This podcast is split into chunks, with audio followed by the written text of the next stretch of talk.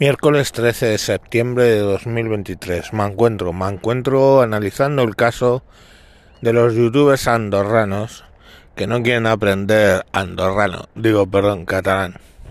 Fijaros, el único país del mundo donde el catalán es eh, lengua oficial es Andorra.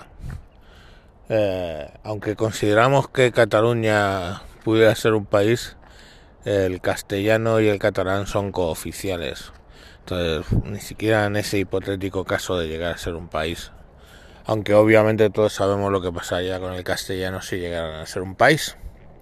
Pero es tan absurdo o tan raro lo que está pidiendo el gobierno andorrano a sus ciudadanos para poder renovar la residencia o pedirlo. Ellos están pidiendo que tengas un nivel mínimo A2 en catalán y que hayas hecho o que hayas hecho unos cursos obligatorios para aprenderlo.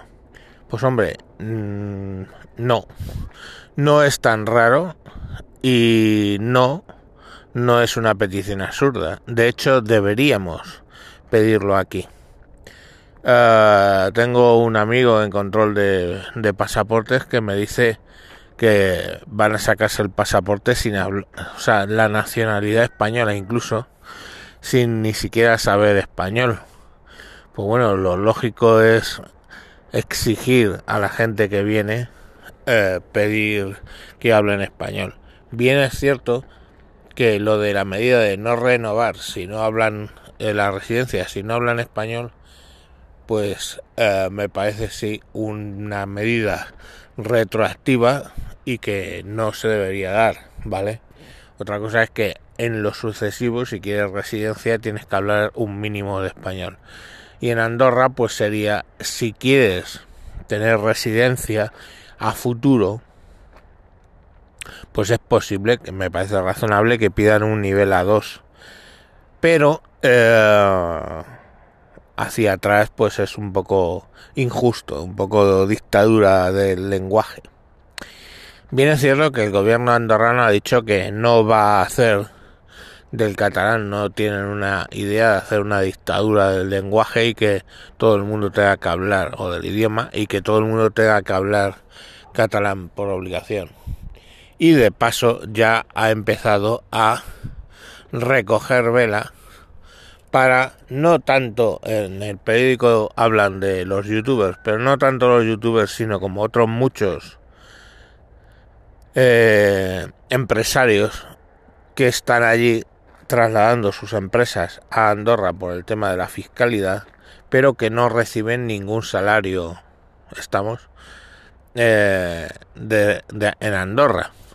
Y estarían diciendo que estos ciudadanos estarían excluidos de esa norma, que por cierto todavía está en borrador y no ha sido aprobada en el, en el Parlamento eh, andorrano, pues esa norma quedaría en suspensión para lo que ellos llaman ciudadanos pasivos, ciudadanos que si bien eh, residen en Andorra no tienen un salario en Andorra, no reciben nada en Andorra, ellos podrían quedar excluidos de esta necesidad del catalán A2 para renovar la residencia.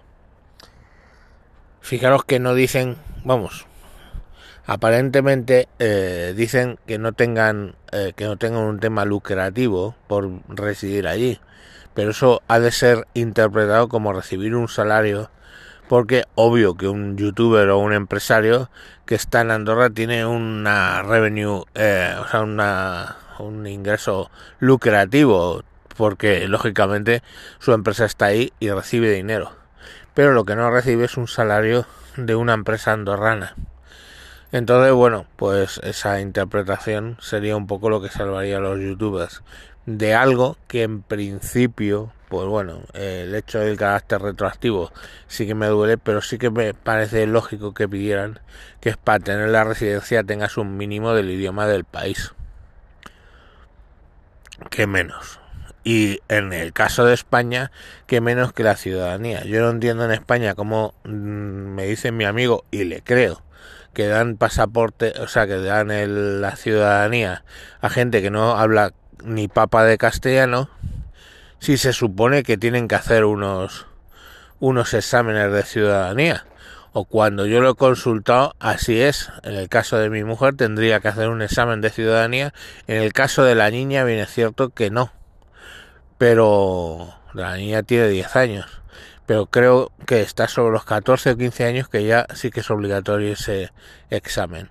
Entonces bueno pues vemos que mm, las normas lógicamente cambian con cada país Entiendo que si alguien quiere la nacionalidad en un país, pues tiene que dominar el idioma de este país. Eso me parece lógico. Para residentes, pues hombre, si te estás ganando el dinero en España, no si estás aquí viviendo y punto, como puede ser un inglés que vive en la costa jubilado. Si te está ganando aquí el, el dinero, pues lo lógico es que sí que, sepas el idioma del país, que se te obliga, de hecho. Pero bueno, es un poco ambiguo. Os contaba aquí el caso andorrano, como al final, pues bueno, los youtubers parece ser que se salvarían junto con los empresarios de, de esta asignatura. Y bueno, sin más os dejo hasta mañana.